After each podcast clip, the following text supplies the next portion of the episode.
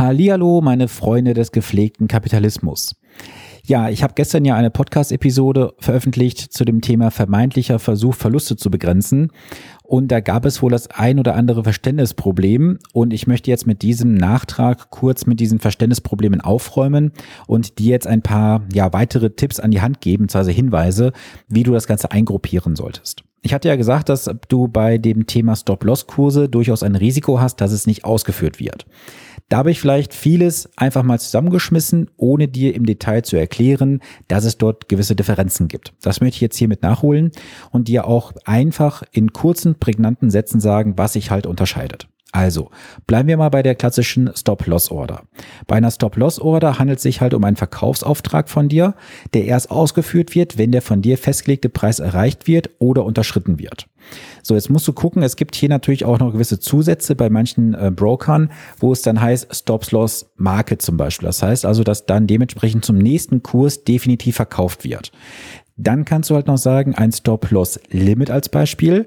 Und das kann natürlich dann auch die Kehrseite der Medaille sein. Einfaches Beispiel, der Kurs der Aktie oder des Fonds lag mal bei 100 Euro.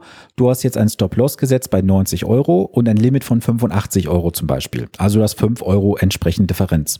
Aufgrund eines Ereignisses, sag ich mal, ähm, rauscht der Kurs plötzlich von 100 Euro auf 75 Euro runter. In diesem Fall reagiert der Stop-Loss aber er kann nicht durch das gesetzte Limit gleichzeitig ausführen, denn der aktuelle Kurs liegt ja unter dem von dir gesetzten Kurs. In diesem Fall laufen die Verluste dementsprechend einfach weiter.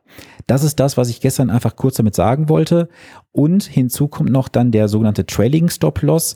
Dort ist das Ganze halt dynamisch. Dort gibt es halt die Möglichkeit, dass du diesen Trailing Stop Loss entsprechend setzt und das Ganze mit einem Stopppreis dementsprechend auch direkt versiehst. Und das bedeutet also, dass wenn die Kurse dann nach oben gehen, würde sich eventuell dann auch, je nachdem wie du setzt, prozentual oder im Eurobetrag, der Abstand entsprechend immer nach oben mitbewegen.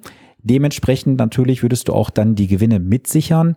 Generell gilt aber auch von meiner Aussage, die ich gestern getroffen habe, folgendes, dass diese Kehrseite natürlich auch ist, wenn du einmal raus bist, bist du wieder im emotionsgetriebenen Investieren, versuchst vielleicht später irgendwann auch durch, ja, vielleicht auch höhere Risiken, die Verluste, die du vielleicht gemacht hast oder nicht die mitgenommenen Gewinne, äh, weil du zu spät eingestiegen bist, dann vielleicht durch erhöhte Risiken wieder aufzufangen.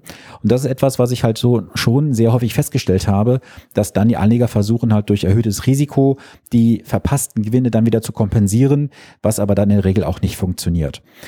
Wie gesagt, das wollte ich kurz mit dieser kurzen Episode klarstellen. Ihr müsst einfach bitte gucken, je nach Broker, wo ihr seid, bei welcher Depotbank. Das wird unterschiedlich genannt und schaut bitte genau rein. Da gibt es entsprechende FAQs auch bei den Brokern, wie was bei denen genannt ist, was darunter zu verstehen ist. Ich persönlich bin kein Freund von diesen ganzen Trading-Geschichten, weil du weißt, ich bin für das planbare und langfristige Investieren. Das soll es heute gewesen sein. Ein kurzer Nachbrenner und dann gibt es jetzt in den nächsten Tagen nochmal eine Episode zu einem Thema, was mich gerade sehr, sehr stark bewegt und dann dann am nächsten Montag wieder wie gewohnt eine neue Episode. Hab jetzt noch einen schönen Abend und wir hören uns. Bis dann.